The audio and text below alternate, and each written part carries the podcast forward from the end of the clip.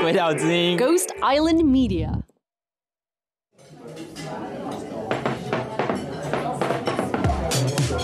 好，今天的下酒菜呢，是我们要把地图往台湾的左边移动，移动，移动，移动到这个尼泊尔。尼泊尔呢，就是台湾之后的第二个亚洲可以通过同性婚姻的国家。然后他在十一月底的时候，有第一对同志结婚了。耶比耶，男同志，这是一一对男同志，我觉得很棒啦。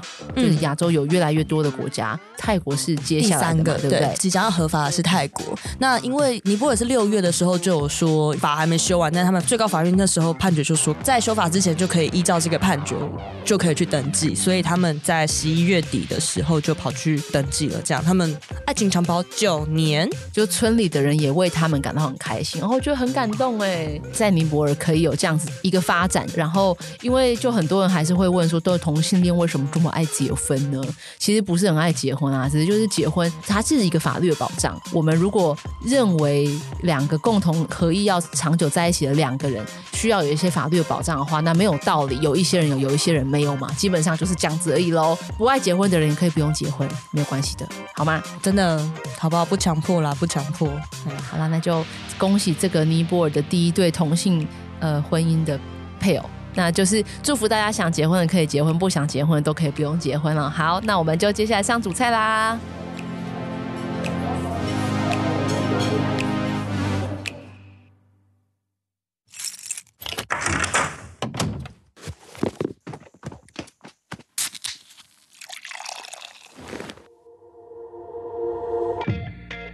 这派对是一个让大家脱掉内衣、轻松 hang out 的地方，来聊聊一些真金老母、真金的事情。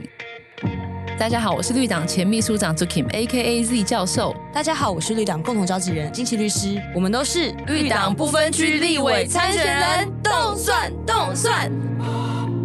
欢迎来参加我们的 Green Party Z 色派对，动算动算动算。今天的录音室呢，又来了一位非常了不起的来宾。来宾的名字呢，叫做邱新宇。大家好，我是新宇。那目前我是一个专职在做旅游包车服务的司机，那同时也是同志咨询热线南部办公室的志工。这样，今天这个计程车司机有一个非常特别的身份，就是他是台湾的跨性别女性的计程车司机。耶，鼓掌！耶。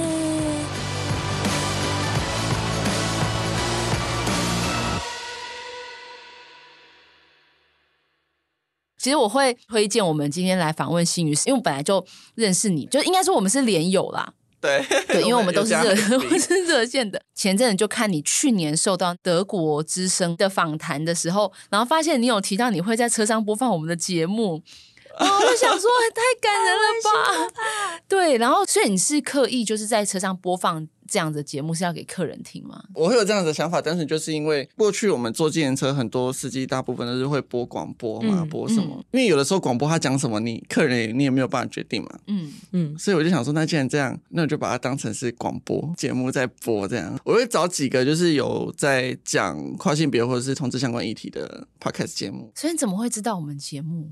我跟你说，就关键字跨性别，那因为那时候你们刚好有有做那个跨性别的那个节目，哦、所以我就关键字打上去，然后有的就列出来，就把它抓出来，一个一个抓出来，这样。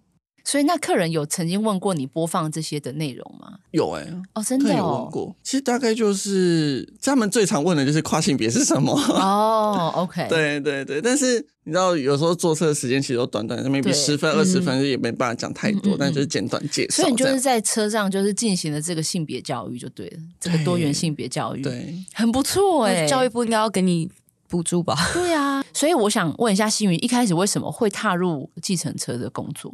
工作难找，嗯，因为其实我的学历并不高啦，就以前不爱念书这样，再加上。呃，跨性别的这个认同，我觉得其实以现在台湾的这个社会风气来说，要找工作还是非常困难的一件事情。会开计程车，我觉得最大一部分原因就是因为开计程车，或者是说做旅游包车这一块，基本上就是我自己当老板，嗯、我不用受到呃上面的主管或者是甚至说老板的一些要求，比如说服装一定要怎么样，仪态一定要怎么样，头发一定要怎么样之类等等莫名其妙的一些、嗯、呃要求，这样对。所以你之前有因为在找别的工作的时候，因为跨性别的身份受到比较困难的对待吗？比如说，我今天如果要去一间餐厅应征外场的服务生，好了，嗯，那通常有些比较大的饭店或者是宴会厅，他们都会对外场的服务生的呃衣着跟外表一定会有一些要求，嗯、还有一定会规定说，男生的头发一定只能剪什么样的发型，嗯嗯嗯，然后女生的头发一定要怎么样，然后女生一定要化妆、包包之类等等。那我我那个时候在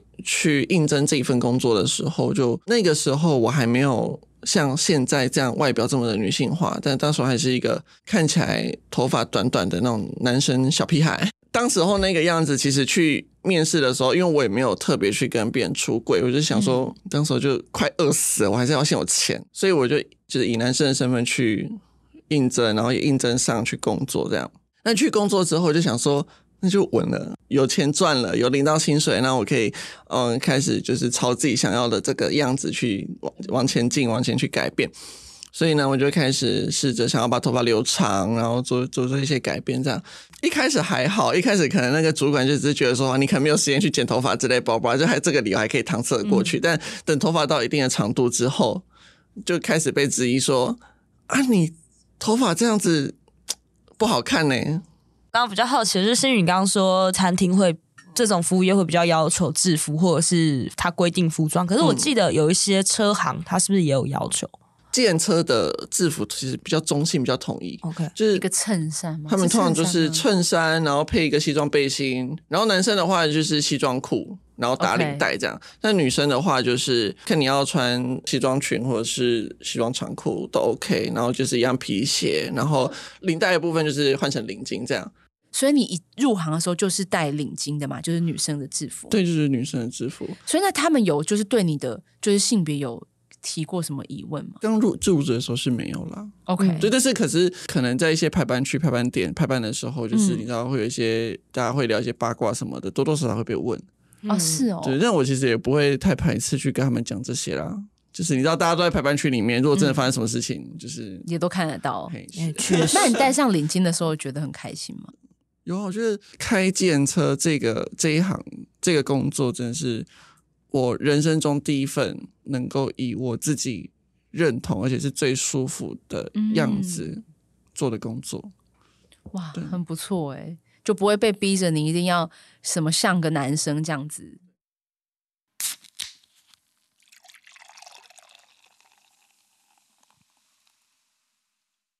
所以，什么是性别友善计程车？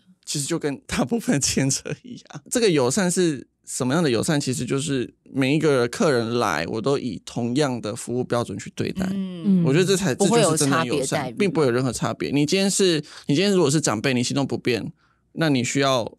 帮忙搀扶还是怎么样？我我一样会下去帮你扶。那如果见到宠物，有的就是一定会说你一定要装笼子。你像我之前载过那个哈士奇啊，或者黄金猎犬那种，哦、超大只，很大只又很毛，怎么可能装笼子？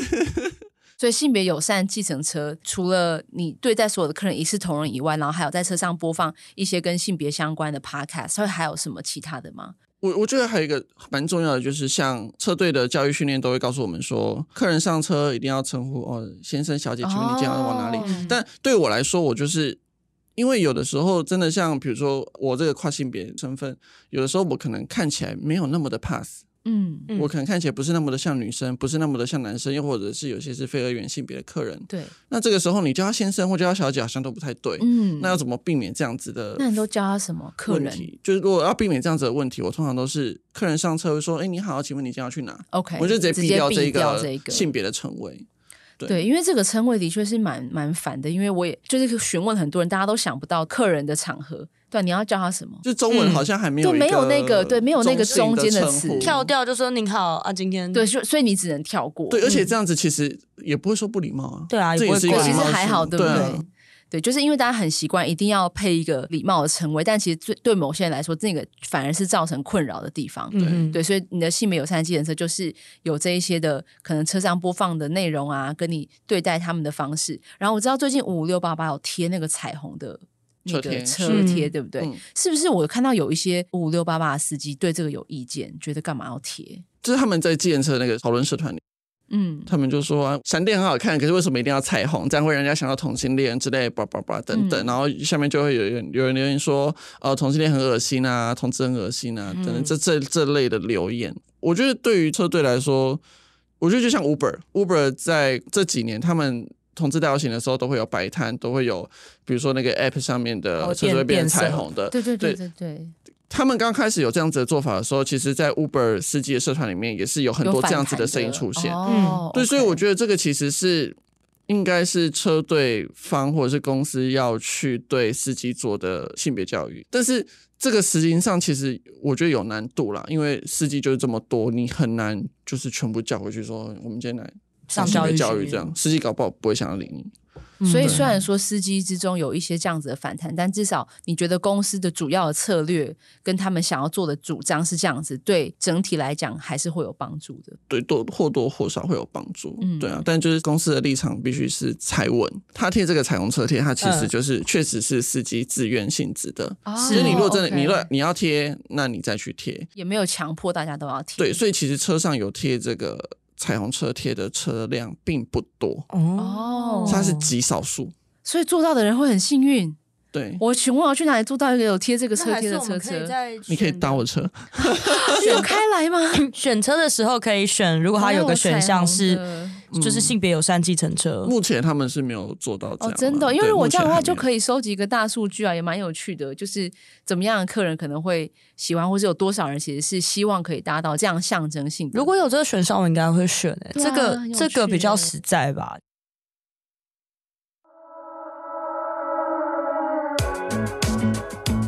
你什么时候意识到自己是跨性别的？呃，我觉得，我觉得它是一个渐进式的过程。最有印象应该是一开始是幼稚园的时候啦，嗯但那时候也其实也不知道跨性别这个字，所以你没有意识到，因为你不知道这个词。而且当时的学校，我觉得当时不管是幼稚园、国小、国中、高中，不管哪个学校，应该都不会教到这个词。二十几年前呢，嗯，对啊应该，是当时的学校的性别教育并不会教到这一块。当时其实就什么都不懂，但只有隐隐约约觉得说自己好像跟其他同学不太一样。嗯，对，可是这个不太一样，又说不太上来。所以你就会发现自己喜欢的东西好像跟身边的男小男生是不一样的。嗯，对，就是隐隐约约觉得，可是说不太上来，因为好像喜欢的有些东西一样，但有些东西不太一样，这样。对啊，所以你第一次听到跨性别这个词的时候是什么时候啊？第一次听到跨性别这个词，其实是差不多在高中的时候。我觉得这这是缘分，真的很奇妙。就是高中的时候，刚好班上有一位同学，他也是跨，哦，真的、哦，同班同学，太刚好了吧他？当时就刚好已经在跨了嘛。对他当时应该是差不多正在转变的那个过程。对，然后当你发现这个世界上有跟你一样的人，或者有跟你类似的族群存在的时候，也就是好像多了一些动力去继续去挖掘、去探索这件事情。嗯嗯所以我也是差不多在那个时候去慢慢去吸收这方面的资讯。一开始只知道什么伪娘啊、变性人啊、什么人妖啊，到后来哦，原来有跨性别这个词，这样就是一步一步慢慢慢慢探索出来的那。你跟这个高中同学现在还有联络吗会啦，偶偶尔偶尔会。？OK，所以他知道是因为他的转变，所以他其实一开始一开始不知道，因为高中的时候就是虽然我知道我应该是个跨性别，我应该是在这个这个族群的人，但嗯、呃，我觉得当时整个学校的氛围跟家里面的给我的那种态度跟感觉，我不太敢去讲这件事情。嗯。嗯，我我记得我大概在高二还是高三的时候，有就是好像跟我妈出柜过，嗯，对，然后那时候反应就蛮激烈的，你那时候出柜，你觉得就是你你是是跨还是？对，我就直接就是大半夜，然后就传了一封简讯跟他说，我觉得我是跨这样。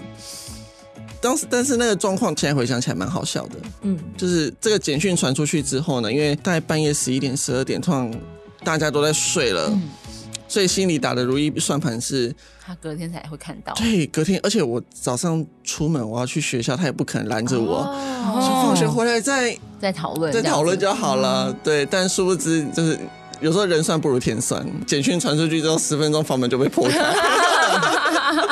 然后房门被破开之后，你就知道看到有一个大人在那边歇斯底里的就是崩哪崩溃。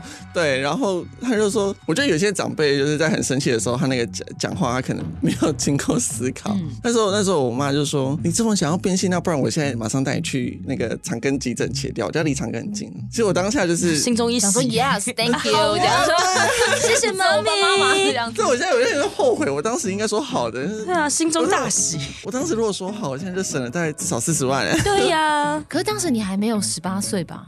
那应该开始做评估，然后这样子就哦就就可以了应。该当时候要答应，可是你知道那个当时候那个你觉得气氛太可怕了，你就一看到一个人在那发狂，因为如果你真的说好，难道他还说那走吧？有有可能吧？有一点下不了我船觉得。我如果说好，他可能就棍子来，很多啪。对啊，我觉得当时如果我回答好的话，是一个很白目的行为。真是蛮白目的。确实，对，然后就那一天晚上这件事情过了就过了，但从此之后在家里面就不太讲这件事情，因为只要每次讲到类似的议题，就很容易，可能我讲个两三句就开始吵架。嗯，所以是到现在都是这样子。对，到现在、哦就是我不会在家里面提这方面的事情啊，因为虽然说要沟通，可是我觉得沟通的前提是对方要愿意听，嗯愿意试着理解，那才有用。那他们就是现在对你的打扮会有什么意见？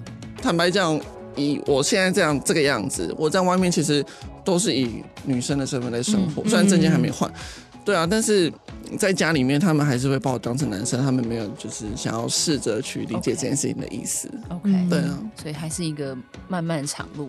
对，觉得还很漫长，需要时间。虽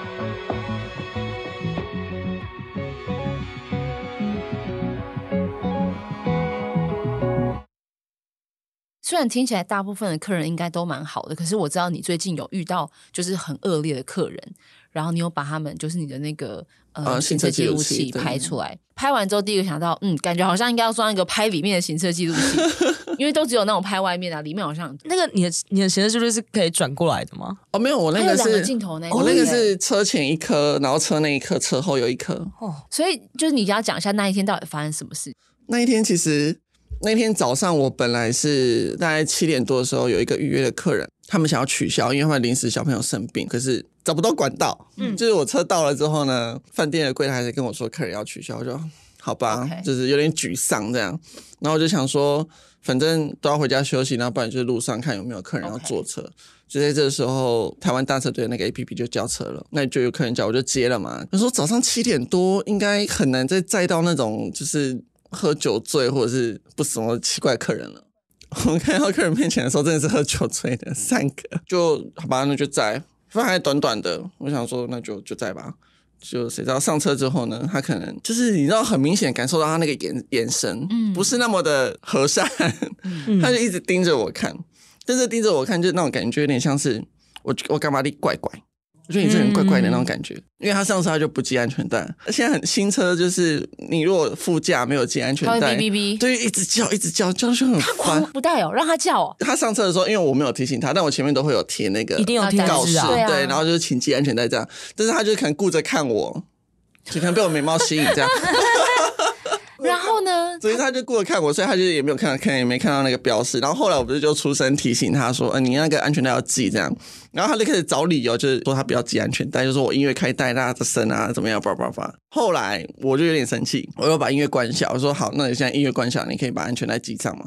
他就说他要下车，我想说好，你反正你下车就没事就没事了，你就不要再多做一些其他事情。等他下车之后呢，就是他把他朋友拉下车了，然后就回过头来又骂说人妖三性这种。骂完之后人就走了，就是你看那个影片，虽然我没有很生气，可是后面没录到的是，我就车就直接停到旁边，然后他看到我车停到旁边之后，他还走回来耶，然后呢？就跟他说，请你为刚刚你讲的那些话道歉。嗯，嗯，然后他就继续骂，他没有要停下来的意思。那既然这样子，你知道那个轿车的 APP 上面都会有那个客人的联络哦，对方式对对对对对，嗯还好我还没有把它按结束，删掉你知道但我知道这个客人不太对，所以就把它留着。好，你要你要骂你就继续骂，反正我就继续算钱是吗？影片全部截下来，然后他走了之后，然后把那个客人资料全部抄下来之后，直接去警察局。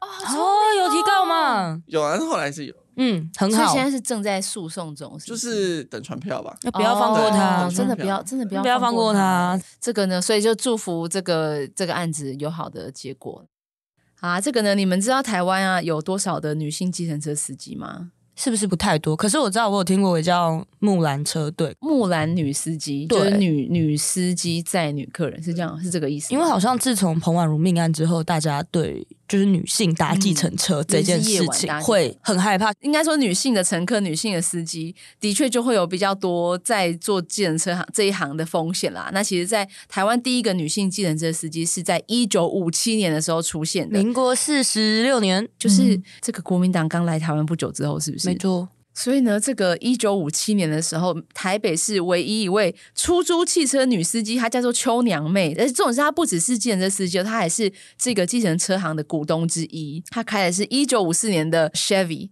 台湾原来有过 Chevy，哦，现在是不是没有没有了。其实女性当计程车司机，即使到现在都还是只有百分之四点二，就非常非常的少啦。我自己坐计程车，我好像应该只有一次有遇过是女性的司机。就非常少，然后大部分都是男性司机，但是其实没有发生过什么不好的事情，只是女性的计程车司机就是真的非常的少。那你觉得，就是专门女司机载女客人的这个服务，对你来说，你觉得它是一个好的存在吗？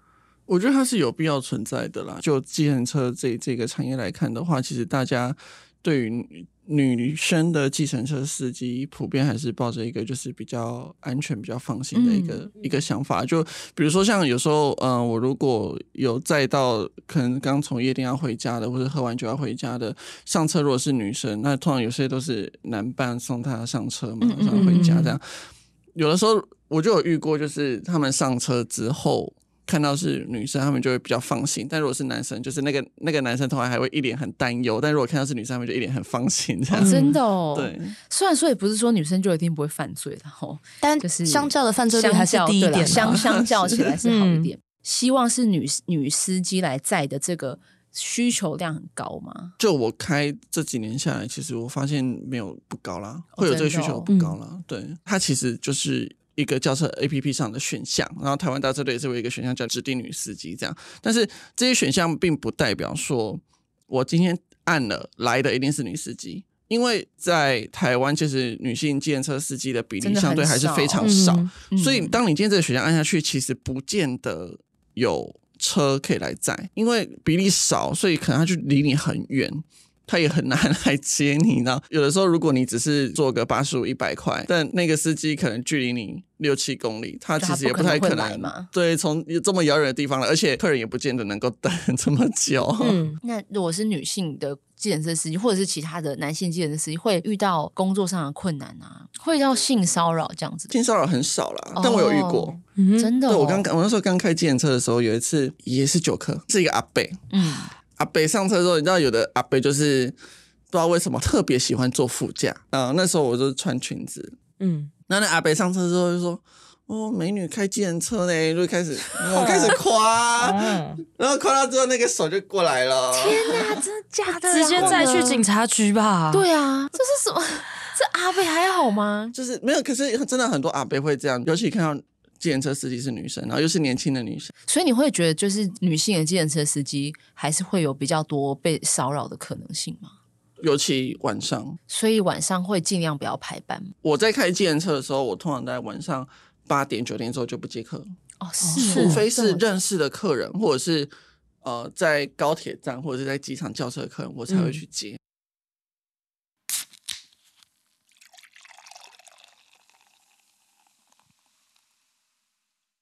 跟大家分享一下，日本呢已经在最高法院宣布，要跨性别者一定要做完这个手术才可以换身份证的这件事情是违宪的。大家为日本鼓掌，我们输给日本啦！大家，我们竟然输给日本哎、欸！但难以想象了吧？但是我必须要讲，我们更早的时候，我们九月的时候，最高行政法院就有个判决说，我们户政机关呢，他不可以要求申请人要移除原本的快步性征手术作为性别变更登记的要件。那那可是这这是什么意思？因为本来是户政机关，它是个行政机关嘛，他要求你要做完手术，你才可以换身份证。Okay. 然后这个判决说，哎，不好意思。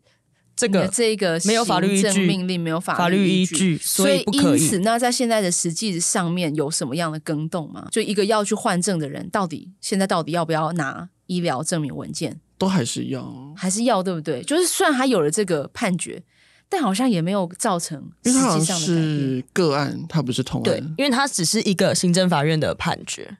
那你要嘛，你可以每一个都来跟我诉讼。但是如果我们把这个拉到宪法法庭的程度的话，就会有通案的效力，差在这里。就是那我想要问是新宇，有些人会觉得说，如果跨女可以不用手术就换证的话，就会提高犯罪率还是什么的啊？那你想要为这样子的疑虑提供什么回应？我觉得我我都会用一句很简单的话，但这句话听起来有点尖锐，就是。嗯一个人的本质并不会因为他有阴茎就变得比较危险，也不会因为他有阴道就变得比较安全。所以意思是要犯罪的人就会去犯罪，不会犯罪的人就是不会去犯罪。对啊。不过因为很多的顺性别女性，他们会很担心，他们或许不是反对跨女，他们只是担心会有有心人是利用这样子的漏洞来犯罪。这个漏洞可以用什么样的方式去填补？应该应该这样子讲。就是今天，即便免术换证了，嗯，但是这个人他如果在女厕里面或者是女性空间里面做出什么骚扰或者是偷拍等等事情，他其实还是违法的。我觉得应该是这一方面的法规是要比较去完善。其实这一整件事情的底层逻辑还是，其实这些顺性别的异性恋女性，她害怕的不是跨性别女性，她害怕其实是有心的异男，人就是异男，有心的异男，有心想犯罪的异男。因为其实现在就没有免术换证的状况下，还是会有撒泼狗血，会有异男吼偷跑到女生的厕所吼干一些不良的事情吼。应该说，犯罪这件事情的行为跟这个人的本质是没有办法直接画上等号的，并不是所有的异男都会犯罪，some of them do，呃，也不是没有做手术的跨女就会犯罪。应该说，这个犯罪的行为意图跟这个人的身份。不应该是直接有扣脸的，所以我们应该要把它拆开来讨论。那如果我们对我们的现在的厕所安全性有疑虑的话，那这就是厕所如何提升安全性这件事情可能比较重要吧，对不对？对，没错。比如说，就是隔间啦，对啊，隔间要隔好啊，你下面就不要有那个缝嘛。对，然后或者是我不知道是不是有人把那个针孔摄影机装在厕所的那个水泥的缝缝里面。嗯，对，对，就是可能呃，厕所的安全性，不管今天有是怎么样的状况，厕所的安全性势必都要提升啊。所以，对于一个跨性别者来说，就是这个手术对你自己来讲的意义是什么？因为我我自己对我的性器官其实还蛮焦虑的。我觉得，如果我理性一点来想的话，就是因为手术。做下去大概就是至少要花个四五十万，那我觉得以现在年轻人你要存到四五十万，这本来就是一个有点困难的目标。嗯、那我今天存到四五十万之后，我动了这个手术之后，我的人生会有会有改善吗？还是说我的事业会比较更上一层楼吗？其实好像也不会。嗯、对，所以其实认真想一想，我会宁可把这四五十万拿来先花在比如说我的身材工具上，或者是买房子。嗯，或是做一些对自己比较有意义的事情，但是手术我会觉得先不用，因为这个手术做了至少休养半年一年，一定是要的。哦、对对，那这半年一年的时间没有工作没有收入，等于你就是在吃老本。但是这些钱花了，再加上后面休养的这些时间，这个空窗期你。结束之后复原之后，你要出来找工作，第一个人家会觉得说：“啊，你这一年你都在干嘛？”嗯，但有时候我们也不好意思去跟人家说我们去动手术。对，所以不只是钱，还有那个不能工作的时间，其实是很长。所以其实抓起来要准备一百万呢，就是包含你收养的。不能工作的时候，而且做完之后，你的人生几乎是从零开始，你没有存款，你没有财产，什么都没有。嗯就是每一个跨性别者，应该说手术对他们来讲代表不同的意义嘛。然后每一个人，有人需要，有人不需要，有人想要，有人不想要，并不能是一视同仁的一个状况。所以呢，就是免术换证的部分呢，大家再我觉得再思考一下吧。嗯、我觉得有其必要性啊，因为证件对于跨性别者来说，其实我觉得最大困扰真的是找工作。我今天外表已经是一个女生的外表，我今天在生活上已经是以一个女生的身份在生活的时候，我把证件拿出来，性别跟我的表现不符合的时候。我要怎么去跟人家解释这个东西？又或者说，以台湾现在的社会风气，似乎还不太能接受这件事情，大家都会觉得你很奇怪。如果大家觉得你奇怪，那你找工作势必不好找，会是一个很大的负担。就是我们必须要花费比大部分人好几倍的时间跟精力去处理这些不应该发生的事情。对啊，在学术上面有有一个模型叫做弱势族群压力。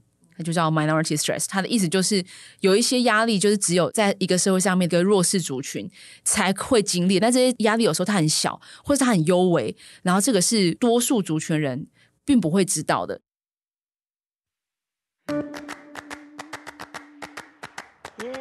今天很 谢谢新宇来跟我们分享一下当计程车司机 and 包车司机的一些这个故事，然后。呃，因为就是因为看到新宇被不好的客人，然后这样子很不良的对待，就是希望大家呢坐计程车的时候，and 在你的一般人世间的时候，都不要当这种 asshole，这样好吗？不然你还是会被告的哦。嗯，啊，对你就会被告，被告然后新宇就可以拿钱去改车。没有啦，没有啦，告赢他，再再拿十万，我再改。现现在钱可能要先缴车子贷款，缴车贷。很谢谢大家。那个如果有需要这个呃南台湾的这个呢、呃、包车、呃、包车的服务呢，我们再把这个分享给大家啦。这样，大家拜拜，拜不，拜拜。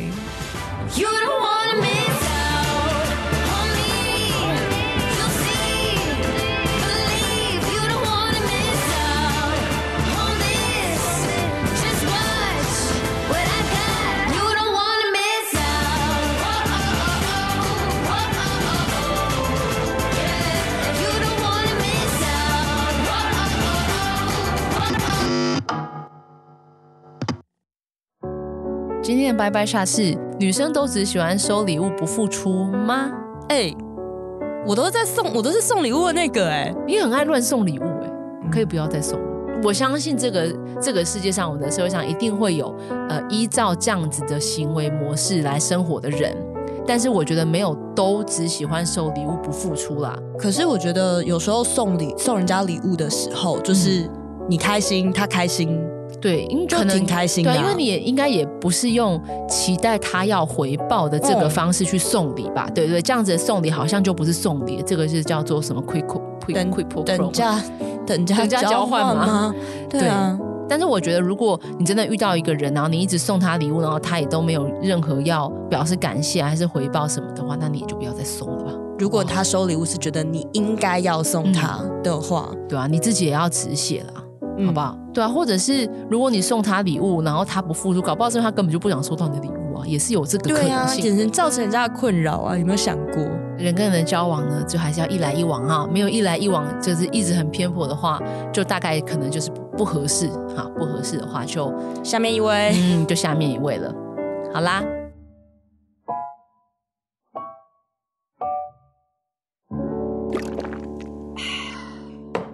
，Party's over，get out。太嘎张伟撩，